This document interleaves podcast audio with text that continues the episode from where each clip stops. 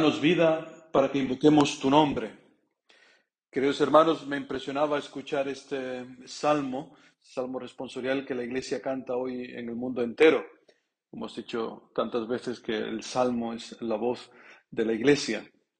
Un salmo que hoy me ha impresionado de una manera particular, a pesar de que lo he escuchado durante tantas veces, desde que la iglesia puso en mis manos el oficio de lecturas, pues este salmo se repite en los laudes todos los jueves de la segunda semana y todos los jueves de la tercera semana en la hora intermedia.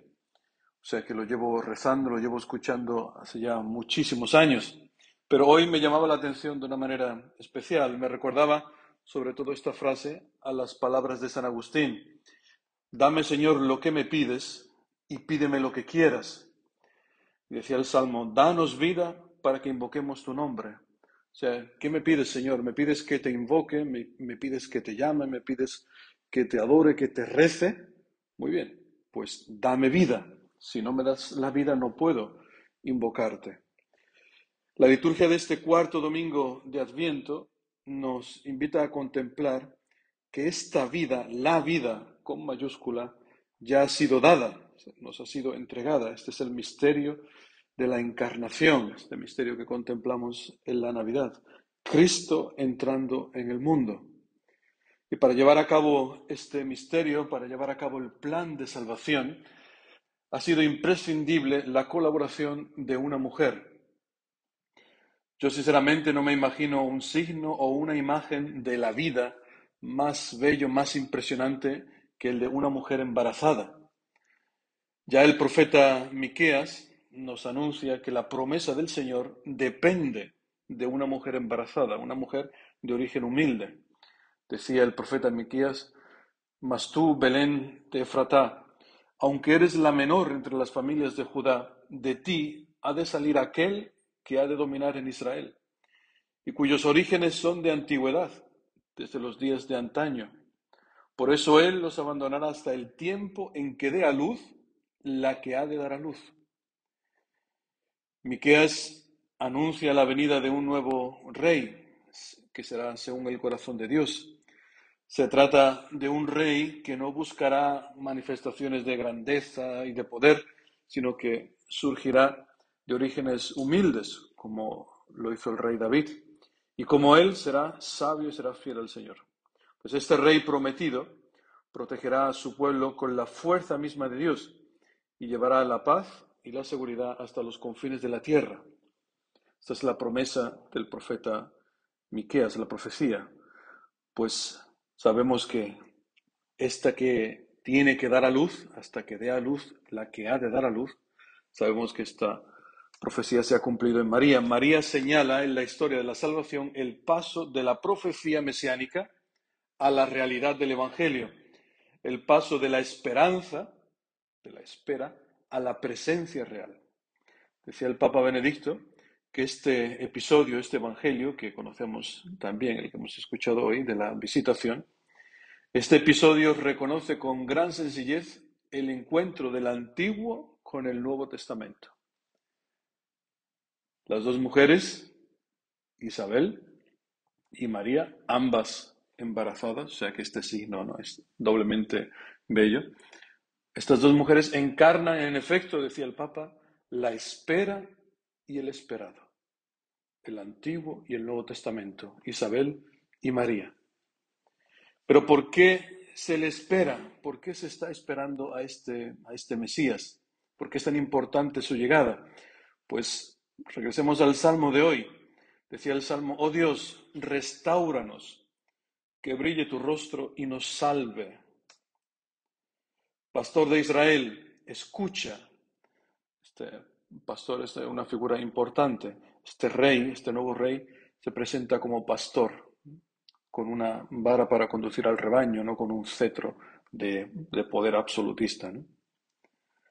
Despierta tu poder y ven a salvarnos. Otra vez aparece la palabra salvar.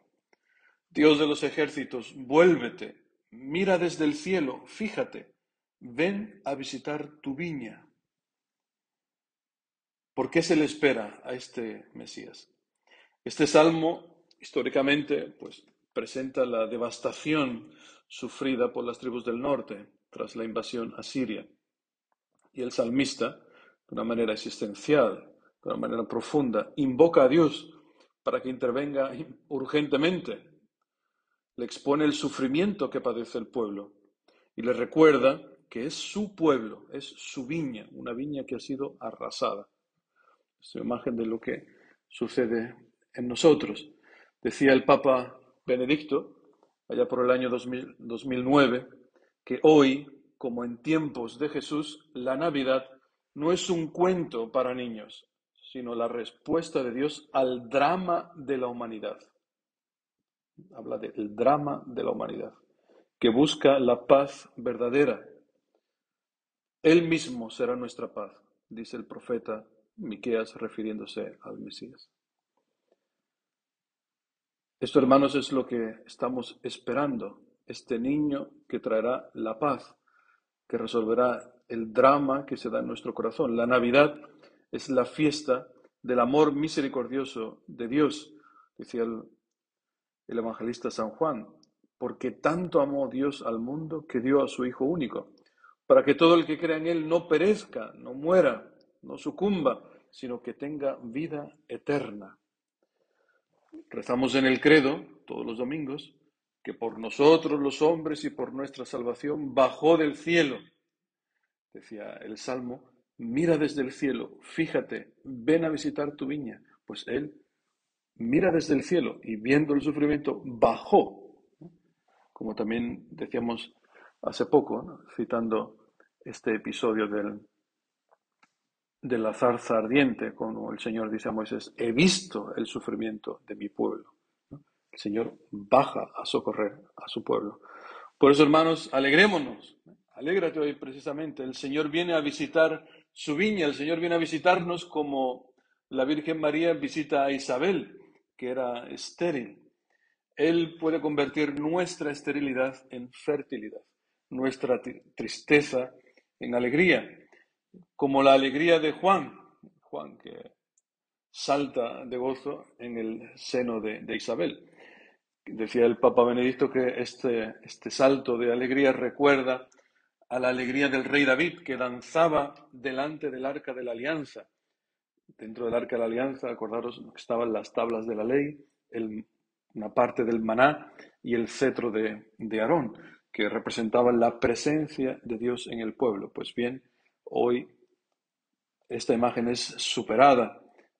Aparece la Virgen María, a la que llamamos arca, nueva arca de la alianza, y Juan salta, baila como, como el rey David.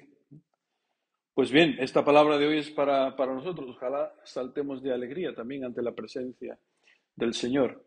Bienaventurada tú que has creído, decía Isabel en el Evangelio. Esta primera bienaventuranza que se menciona en los Evangelios es está reservada a la Virgen María, porque se ha entregado totalmente a Dios y porque se ha adherido totalmente a la voluntad del Señor. Por eso es bienaventurada. Pero dice San Ambrosio, pero dichosos también vosotros, bienaventurados también tú y yo, si hemos oído y creído.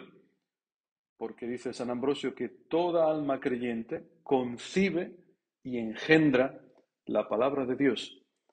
Pues esta es la promesa que se nos hace hoy a todos nosotros, la promesa que cada año renovamos en cada Navidad. Podemos escuchar la palabra de Dios, podemos acogerla, podemos hacer que crezca dentro de nosotros y dar frutos de vida eterna. Que así sea.